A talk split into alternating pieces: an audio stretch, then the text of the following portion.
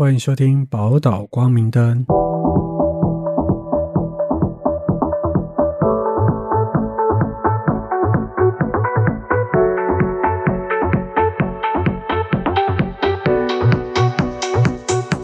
我是福雄，我是嘉玲啊。我们今天要来讨论一个，什么东西？就是你有没有想过，就如果有一天你的另一半比你还要早离世，离世、离开这样子？对，就是你会怎么感觉？因为毕竟我先生他大我二十一岁，嗯其实我从交往就在想这件事情，嗯，也不是咒他啦，就是说以常理来讲，毕竟还蛮容易的嘛，对不对？确实所以其实我一直都有在想这件事情、欸，嗯，那你在想的时候，你都感觉到什么？感觉到什么？你是说我的阴应方式吗？应应方式，还有你的心情，我其实除了他离开，呃，以讲说人死掉的，就应该说离开这个世界跟分手这件事情，我都一直有在做准备。因为我蛮以前就蛮常会讲说，若哪一天我都会给自己一个心理建设，是说若哪一天他真的有发现一个更好的，就是可以他跟另外一个人可以更快乐的人的话，那我可以接受嘛。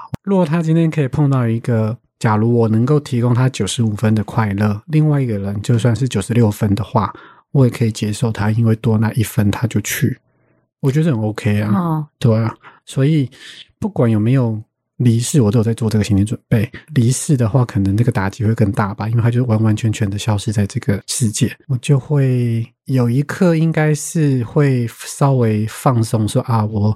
我就不用再担心他会出什么状况，就是说他也没有病痛了，因为他年纪毕竟比我大嘛，可能要，因为他现在已经有高血压了，对吧、那我自己的话会觉得说，哇，那我真的就是得好好处理自己了。对，真的做了很多准备在面对这件事情。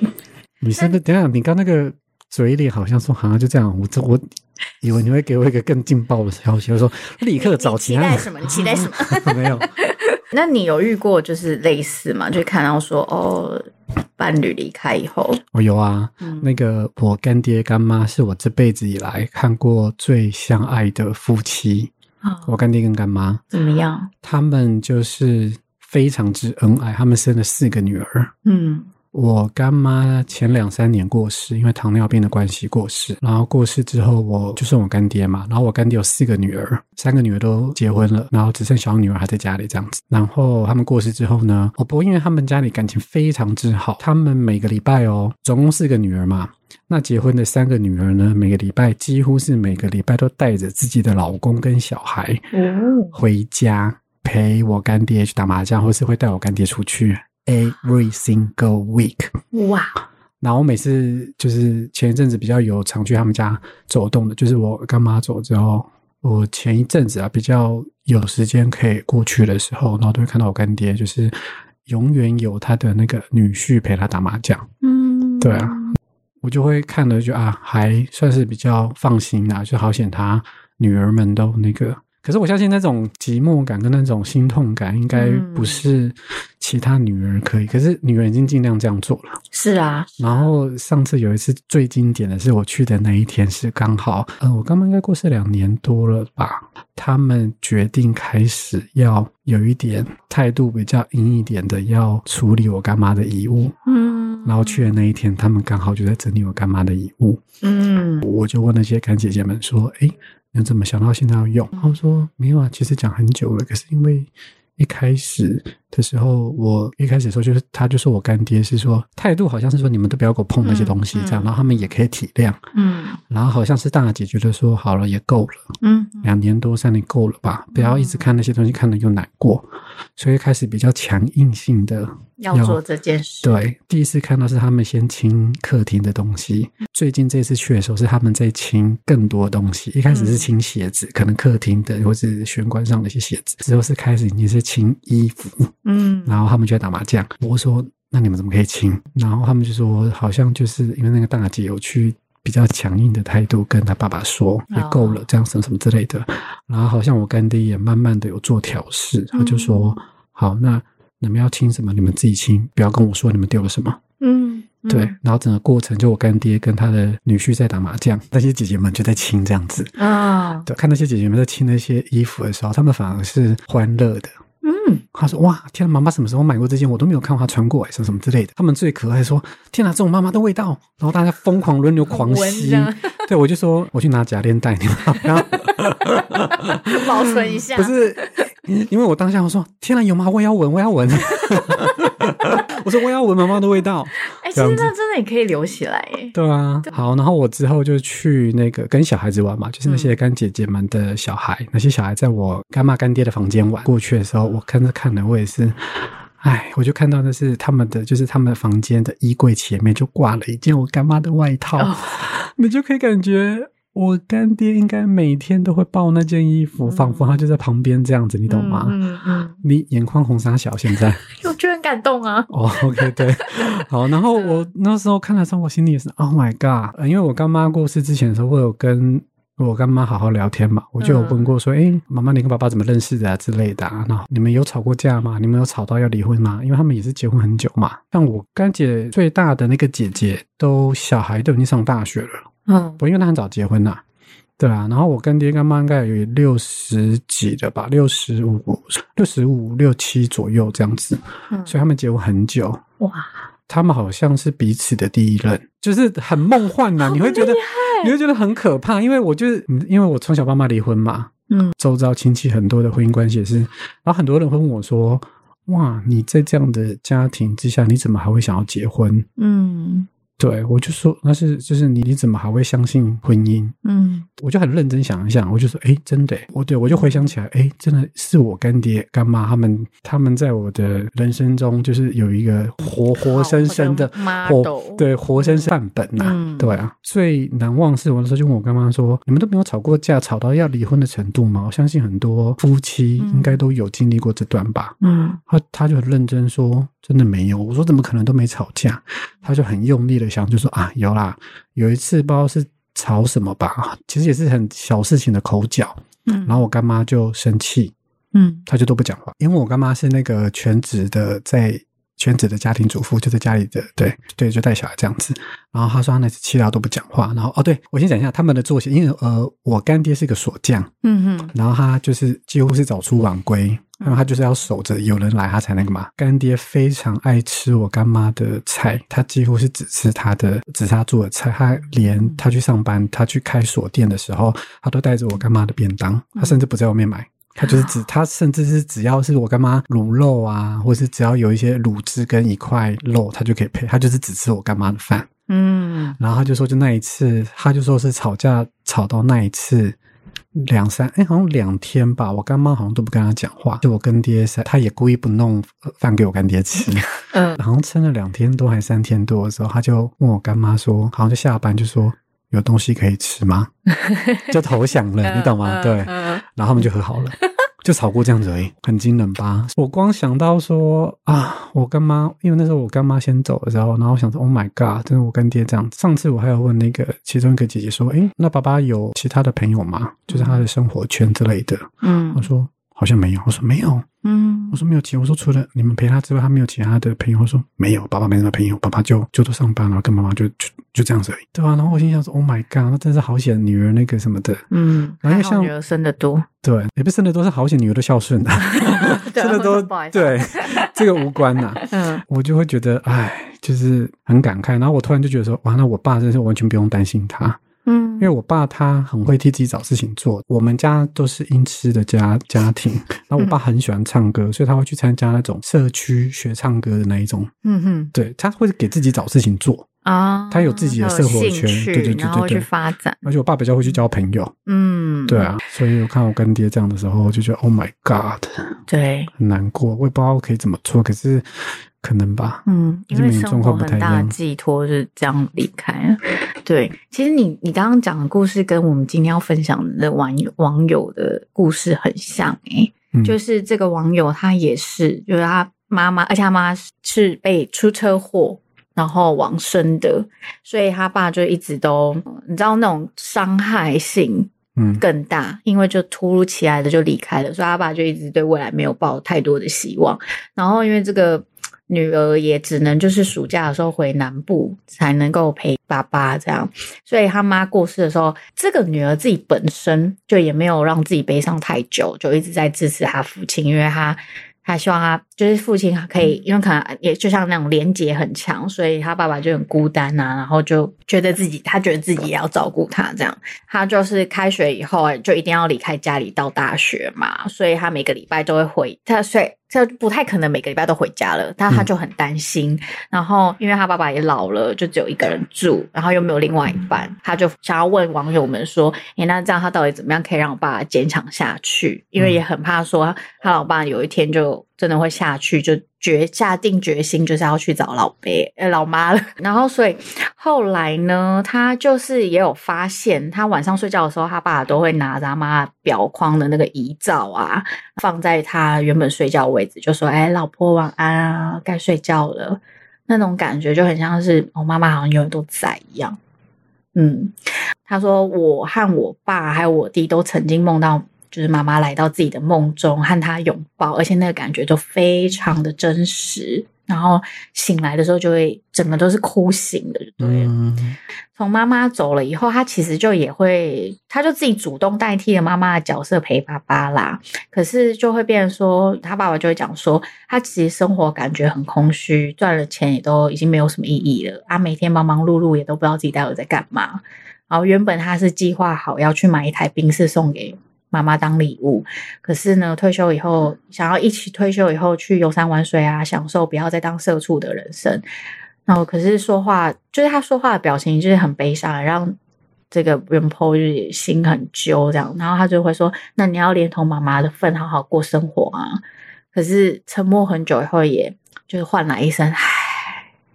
哦，他就会变成说，呃，他爸爸也曾经告诉告诉他说，嗯，女儿的爱跟老婆的爱就是不一样，对啊，不一样，对，就是不一样。然后他自己也知道他无法取代他的妈妈，但他也不知道怎么安慰。嗯嗯，好沉重啊！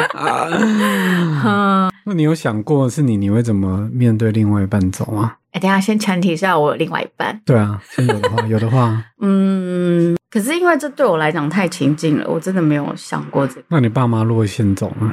哦，我爸妈如果要先走的话，这真的是我以前也是常常在想这件事。哎，那你的面对之道是？你一定会白眼我。好，已经白眼了。好，我以前会陷入在那个悲伤里，就叫心理学叫预期性悲伤。预期性，对，也就是你在。呃，还事情还没有发生的时候，其实每当想到的时候，就会立刻眼泪就会崩盘，悲伤的感觉就会出来。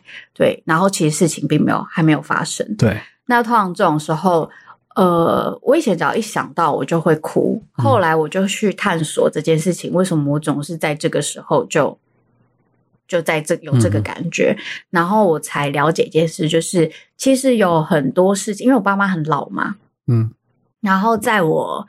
年轻的时候，呃，应该说在他们年轻可以到处跑的时候，然后带着我们到处游玩，可是我们都没记忆，因为他们很晚才生我们。嗯，那可是，呃，当我们年轻了有力气要到处跑的时候，他们已经没力气了。嗯，然后在我身上发生的一个现象就会是，我没有太多的时间可以跟他们创造出我想要做的事情。对我来说，小时候他们说啊，就玩过啦，可是我就没有什么太多记忆。嗯，对，嗯，那。其实这些就是在那个当下底下就有太多的遗憾没有完成，嗯 嗯，然后所以才会创造出那个预预期性的悲伤，嗯，就是我有好多事情还没有跟你们完成，没有跟你们说，所以呃想到的时候会莫名其妙，你搞不清楚，然后就眼泪就掉下来了。所以我现在已经不太会想到我爸妈如果要过世的话会怎么样。我还会一开始已经想说，哦，那财产怎么分配？开玩笑，但但是呢，就会比较像是，嗯，我现在已经开始会知道说我在当下能做什么，就去跟他们相处，然后表达我的爱，这样。所以我后来发现，我那个预期性悲伤就真的开始变少了。对，你嘞，你嘞？我第一件事情应该就是我爸妈先走嗯的话，相继都走的话，我可能是当那个吧男优。拍情色片，开 Only Fans，这么突然？因为你现在做一些事情，还是会顾虑到他们的压力啊。嗯，对啊。然后，如果他们没有压力的话，就是如果他们都不在的话，你就是就是你就会觉得，因为好像做什么好像都比较不会影响到别人的话，对吧？我就可能先开一个那个 Only Fans 的账号。然后请大家加入哦，我每个礼拜都会跟不同的人做爱给大家看哦，我要办见面会哦。这只说明一件事：你爸妈对你来讲是禁锢。也不是禁锢啊，就是害，也不是说害，应该是说怕他们会比较多，要承担比较多的压力这样子。哦，哎、所以你有接触过什么样相关的个案吗？嗯，我们其实蛮多时候都会接到这样子悲伤失落的个案。然后我其实一开始我都会鼓励一件事、欸，就是其实悲伤，我们去回忆到逝者，然后会有那种难过，这是这正正常的。其实我们当然要鼓励那个难过可以表达，因为那个难过底下有很多事情他想要说，说那难过表达是什么意思？就是让他尽量的沉溺在那个悲伤吗？嗯，不是宣泄。沉溺，就是那个那个难，让他可以说那个难过，而不是说啊，你没给我讲公黑啦。那如果他不想讲呢？如果他不是一个，比如说他是一个传统的性格，嗯不擅长表达自己的感受的，那个就是另外一种情况了。嗯，对，那个要另外的方式工作。对，但是通常那个原则是这样，大家要注意一件事啊。你跟一个人相处，你可以在他离开以后，你有那么大的失落跟难过，那意味着你们曾经有很多美好的回忆。可是你有没有想过一件事，就是当对方离开，然后你想到他的，就只剩下难过的回忆。难过的回忆，什么意思？难过就是你你你我我那时候有一次我跟我们那个个案工作，然后他说了他的那个就是他伴侣有多好多好多好，他嗯讲的都是他好，可是我现在享受不到。然后我在听着，等下你说什么做不到？他享受不到，他享受现在享受不到到因为离开了嘛对对对对以前的好。所以我那时候就听着听着，我就说，哎，你想到他的时候，其实你的你在讲他那些美好的事情的时候，你的表情在笑。嗯对，就是当他做一些美好的事的时候，然后因为我们就会去问嘛，就说：“哎，那你们曾经有遇过什么好玩的事情吗？你们曾经在你们活着的时候，就是对方活着的时候，你们做一起共同做了什么事吗嗯，？”然后我那一刻哦，我就就是一种很真实的感受就发生，我就说，我觉得好，嗯，好妙哦，就是。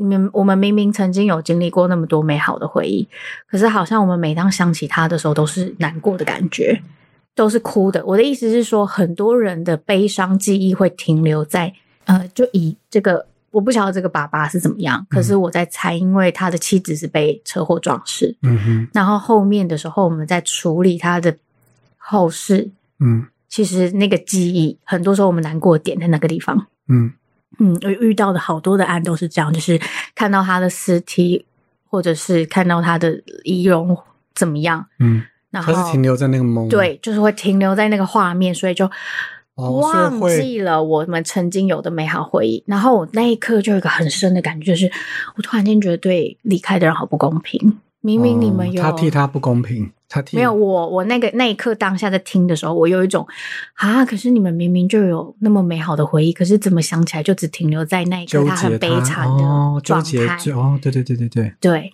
所以我是说，有时候我们在做悲伤失落的工作的时候，不只是我们要去谈难过的事情，我们也可以在难过当中有欢笑。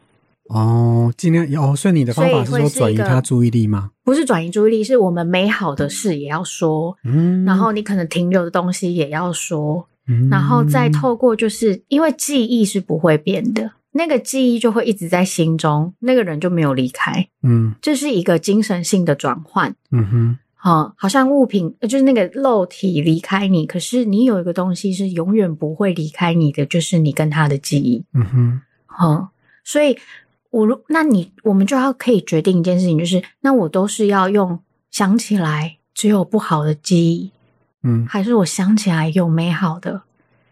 因为那个过程会让你的记忆更完整。对你对他的记忆是完整的情况底下，其实有很多时候你就会开始发现那个悲伤开始下降。哦，可是那如果他的悲伤是纠结在说他没有办法再延续这些很好的互动呢？那表示他还一定底下还有很多东西没有说完，例如，这个要看个人。有一些人是，比如说像他讲的呃我要讲他就说实在话啊，有些人是因为他底下其实也有生气，那个生气就是怎么我还有那么多事情都还没跟你做，可是你就这样离开了。对啊。可是我没有办法指责你啊，因为你是你是你已经拜拜了。对，你是无偿离开的，我能我能怪你吗？不行，所以我只能。一直在那个惆怅底，就是我们在面对失落的时候，有非常多的情绪，然后那个情绪都很复杂。所以你要先理解说，这位爸爸、这位当事者，他究竟困在的哪一种细节的情绪？对，哦，对，因为我们表面看的好像就是一个惆怅、失去、难过，然后我们就陷入在那个无力感里面。因为你在旁边陪伴的人，就只是对啊，真的没有办法了耶。可是。其实那个无力底下也在说了很多东西，有的时候我们对逝者生气是说不出来的，对啊，因为没办法讲啊，对啊，因为你就真的这样，可是我会，我我我会恨呐，那个底层就是你怎么这么早就离开我了？我们这么美好哎，哎，你知道我突然想到我一个朋友的案例，嗯，她结婚了，在美国，她是女生，嗯。然后她她爸爸也就是好像也退休了，就身体很健康，都会去固定爬山。然后突然之间，她爸爸过世了，是很突然。嗯，他爸不是爬山过世，啊，就是说他爸一直都有很很好的运动习惯，可是却突然过世了。嗯。对，是很突然的，就也没有任何什么征兆那一种，然后突然过世。他那时候才刚结婚去美国，所以还很多程序还在处理。然后呢，因为那时候又加上是川普刚上任，然后对于一些移民政策比较敏感，然后他当时没有办法回来台湾。然后他甚至问了一大堆律师相关的人，他们就说：“呃，我们现在真的不建议你离开美国，之后可能没有办法回来，叭叭叭之类。”他台湾的兄弟姐妹就疯狂的。叫他，嗯，到我那个朋友三更半夜打给我，因为时差嘛，他打给我，他就说我真的很想回去，可是可是我刚没有人接我回去，然后我我我哥哥，我我我姐姐，我我我兄弟姐妹他们都在骂我，然后因为他那时候真的是太崩溃了，我就说我相信你爸爸，因为他爸其实一开始是很不想要让他。去美国，就就是移居到美国这样子，所以一开始是有有跟他耗的。他那时候刚回来台湾，因为他长期在那边留学工作了，他之后才回来台湾。他之前跟他爸讲说他想要结婚，然后他爸就跟他耗，就说我没有这种事。然后他在台湾待了一年多，然后他爸途中就说：“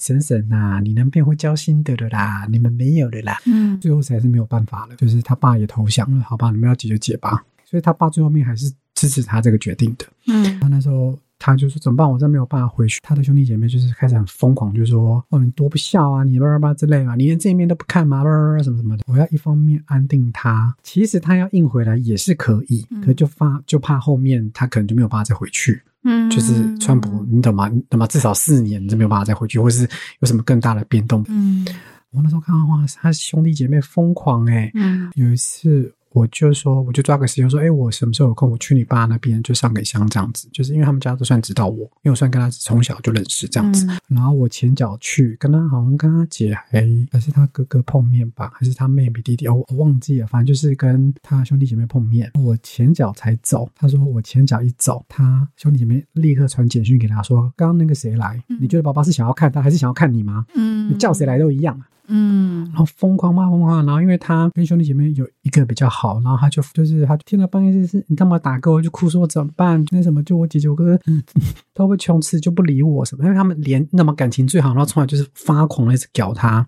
我那时候就跟他讲说，他们现在就是找不到人怪罪，嗯，你刚好就是那一个唯一可以的出口。我就说你皮就绷紧一点，嗯，你就让他们骂。让他们发现，你不要当真，那都是情绪的话。嗯，对啊。可是因为他们真的是骂到，因为他有传截图给我看哦。嗯，他还那么还试着解释，我就说你解，你说你不要再解释了，你就让他们骂。对，他说可是他们会不会真的就不理我了什么什么的？我说不会，他们时间久，然后确实是过了好几个月，甚至过一年之后，他终于一年之后回来，因为他那时候就一直哭很自责。我就说你不要自责，我说等时间过去，你要回来，你就算每天你都可以去拜你爸爸。对对啊，然后我想说，哇，他们想要找个罪犯来责怪，所以就你这个搭着你的这个故事，是真的。因为我刚刚没有讲完的地方，是我们很多时候不只是对对方，我们其实有对自己，而对自己更多，所以我们走不出来，也是对自己的生气。更多，嗯那个是自责、罪恶感。其实那后面如果不处理，都会变成复杂性的悲伤，就也会延宕啊。所以你看，有些人为什么两一年、两年，他可能就从悲伤走出来，可是有人长达十年、二十年，嗯，然后甚至最后的忧郁症都会是因为这个的起点。那比如说他自责的话，他要怎么处理？你们会怎么建议？自责我们会先支持，就是会先让他表达他对自己的有多少的深度的自责，嗯然后他到底觉得他自己感受到什么，做错了什么，然后其实那些东西都是需要被承接跟同理。其实有时候听懂了，然后知道他的责任，然后我们接下来才会去做一些责任划分、理清。哦，就这也不是你的错，这个是这个其实有一些东西，也许真的有不没办法的地方，然后你已经做到最多最多了，然后有一些东西对没有错，可能真的是我们的责任，可是我们怎么学习也可以原谅自己，这个就都会很后面很后面再那身为子女要怎么做？因为我像看有些网友一直说，一直建议这个袁坡的爸爸去养宠物。这是一个方法啦，因为有点像是让这是一个方法，就是可以让我们觉得啊，好，还有一个依附。因为其实这里会讲的比较深一点的原因，是因为嗯，在我们的我们关系之间会有一个依附的状态。嗯。然后当那个依附离开，因为看样子我们过去就像你干爸，他都很你他的对象，他安全感对象来源就只有干爸。嗯嗯对啊，所以养宠物真的是一个方法，嗯。就是我可以转移那个依附的对象，嗯。然后好像我还可以照顾啊，那个慢慢的有的时候会觉得哦，那个是那种潜移默化的治疗，嗯。就是那个关系建立了，我要照顾他，我就开始觉得哦，我生命还有一些呃动能，我需要存在在这里，对，那个是慢慢来的。但如果真的不太爱宠物，像我嗯 me，怎么办？那就你会鼓励可以找专业的人士支持，因为其实那如果他很排斥呢？他说啊，这没什么，这啊我自己可以消化啊，这的话你你要我跟那个什么心理师讲什么啊，我就很难过啊啊，那我就啊啊这有什么好讲的啊，我自己消化就好了。诶，通常这种时候我们就鼓励，就在旁边陪着就好了，也不要哦强迫他怎样。哦，不要强迫，就因为陪如果他伴就好。的自愿度不够，哦他来，了，其实那你觉得多久算是一个警讯？如果通常你悲伤延宕超过五年，五年哦，嗯，哦，你们真有耐心呢。啊不不不，我的意思是说他的延宕已经那么久了，通常两年我们就大概稍微留意了。然后哦，有些人所以你哦，你们正常会觉得两三年到五年，然后如果说你已经影响到工作生活哦状态，就是影响到你生活的功能，那当然就一定要赶快就医或者是怎么样啊。哦，嗯，那一直抗拒就医怎么办？很多长辈都比较没有病视感。哎，等下，影响到生活功能的意思是我已经完全没有要活下去，然后有自杀。没有没有没有没有，如果他只是说就是越来越封闭，他一样有在工作，一样有在生活，一样有在吃一样有工作，可是他就是行尸。走肉，然后越来越快。一开始还会简，一开始可能还会跟人简单的互动，嗯然后到后面已经到行尸走肉，你要相信一。件事，如果行尸走肉再下去，就是忧郁症。哦，所以那最后一定会来到医院，或者是去有资源介入，哦，社区的资源会进来。反正基本上，他如果没有到自残，没有到失去生活功能的话，都还算是可以观察我们。通常会以生活功能为指标啦。哦，生活功能为指标。对，哦，对所以因为你他硬没有病视感，然后你硬带他过来，也会反效果。有时候也会。但也不一定哦，还是要鼓励。就是我会鼓励说，你明明看到他就行尸走肉，然后我们可以在旁边说，那你要不要考虑资源？你再这样下去，你怎么样的？然后他可能一开始会抗拒，可是讲个二十遍、三十遍、四十遍，他开始就增加了他。对他可能就开始增加说，哦，好了好了，不可以公共的马赫虽然他会抱着可能百分之八十趴没有用，嗯哼，那这时候就是他当他愿意踏出去的时候，那那就是很重要的那一刻。嗯，就会看说智商可不可以接住他。对，那如果他感觉到哇，我可以再一次的重新说出来我那一些很深的东西的时候，他被接住了，嗯通常他就会开始一直愿意来智商。所以最主要的关键指标、观察指标就是说，他有没有失去最基本的生存功能嘛？生存技能嘛？因为其实应该说，家里周围的照顾者看到他的那个行尸走肉现象的时候，我们其实就要一直鼓励了。哦嗯嗯就是哎、你这样也怎样啊？你要不要考虑？所以要不厌其烦的这样，对要适时关心他，就让他知道旁边有人在。OK，好，那听众朋友，如果你有相关的问题的话，可以参考看看这个方式，嗯或是你有其他的想法，也可以跟我们留言讨论一下。嗯，那我们这一次的宝岛光明灯虽然有一点沉重，可是我觉得是蛮感人的。是的，嗯嗯，那我们就下次见喽，拜拜。拜拜。